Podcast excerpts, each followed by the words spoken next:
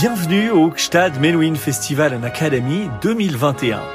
Quelques minutes pour en savoir un peu plus sur quelques-uns de nos concerts. God Save the King, Hervé Niquet et le concert spirituel. God Save the King et God Save Handel, le plus anglais des compositeurs allemands. Formé en Italie, d'où il rapporte une maîtrise non seulement de l'opéra seria, mais également de l'oratorio, le Hanovrien, exact contemporain de Jean-Sébastien Bach, traverse la Manche en 1711 et s'y sent immédiatement chez lui. Outre les brillants et très cuivrés Coronation Anthems, dont les amateurs de football connaissent par cœur le plus célèbre des quatre, Zadok the Priest, Hervé Niquet et son concert spirituel proposent l'écoute d'une autre page grandiose de Handel, un Tédéum composé en 1743 pour célébrer la victoire des Britanniques et des Hanovriens sur les Français lors de la bataille de Dettingen en Bavière dans le cadre de la guerre de succession d'Autriche. Une belle preuve, s'il en est, d'humilité de la part des musiciens tricolores. Georg Friedrich Handel Tédéum pour la victoire à la bataille de Dettingen. Allemand du Nord, comme Bach, Handel s'est hissé en quelques trente années de carrière londonienne au pinacle de la célébrité. Avec Purcell, il est considéré comme le compositeur anglais par excellence de l'époque baroque. Lorsqu'il traverse la Manche en 1711, tout est à faire.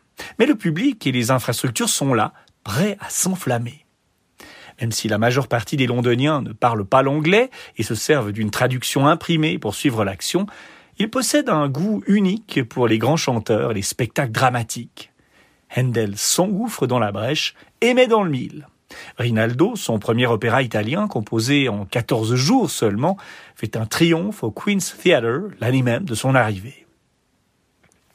C'est un homme solidement installé dans la gloire, le musicien incontournable lorsqu'il s'agit d'habiller de notes brillantes et cuivrées de préférence la grandeur de la nation, nommé Composer of the Music of the Chapel Royal par le souverain, que l'on sollicite au début de l'été 1743 pour rendre immortelle l'une des plus éclatantes victoires britanniques, la dernière conduite par le monarque en personne, remportée le 27 juin à Dettingen, petit village de Bavière, côté des Hanovriens, les compatriotes donc de Handel, et des Autrichiens qui arrivent comme souvent sur le tard. Victoire sur les troupes françaises conduites par le maréchal de Noailles et le duc de Gramont dans le cadre de la guerre de succession d'Autriche. Pour la journée publique d'action de grâce et la cérémonie commémorative qui doit se tenir le 27 novembre à la chapelle royale du palais de Saint James, on décide, au retour du roi George II, de passer commande aux meilleurs et aux plus éblouissants. Handel, qui n'a pas attendu les glorieuses nouvelles et s'est mis au travail le 17 juin déjà, n'hésite pas un instant.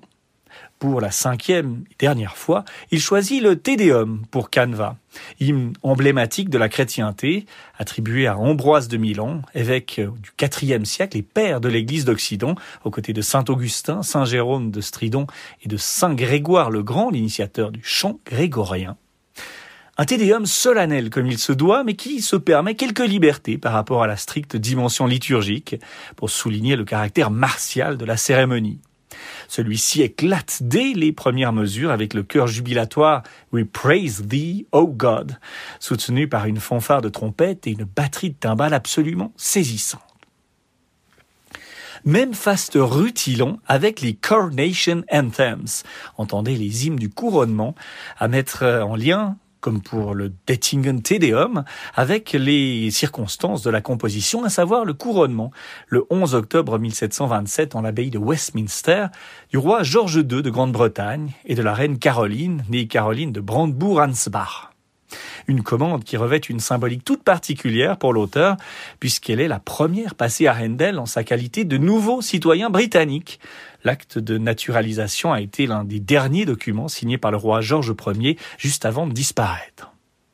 Les quatre hymnes, qui puisent tous à la source intarissable des Saintes Écritures, Premier livre des rois pour Zadok the priest, Zadok the prêtre.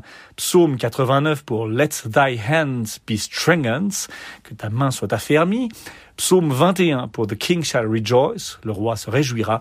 Et psaume 45 et Isaïe 49 pour My heart is inditing, mon cœur compose, sont immédiatement donc adoubés par le public. Leur caractère grandiose, amplifié par une masse d'interprètes plus importante que de coutume mise à disposition du compositeur, on parle d'un chœur de 160 personnes, en fait les écrins idéaux pour les grands événements.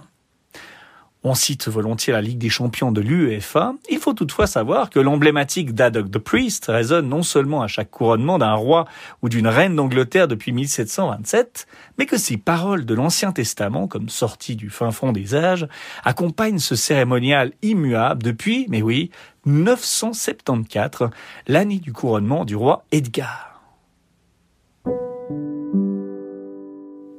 Samedi 24 juillet 2021, 19h30, tente du festival de Gstad. Le concert spirituel, chœur et orchestre, Hervé Niquet, direction.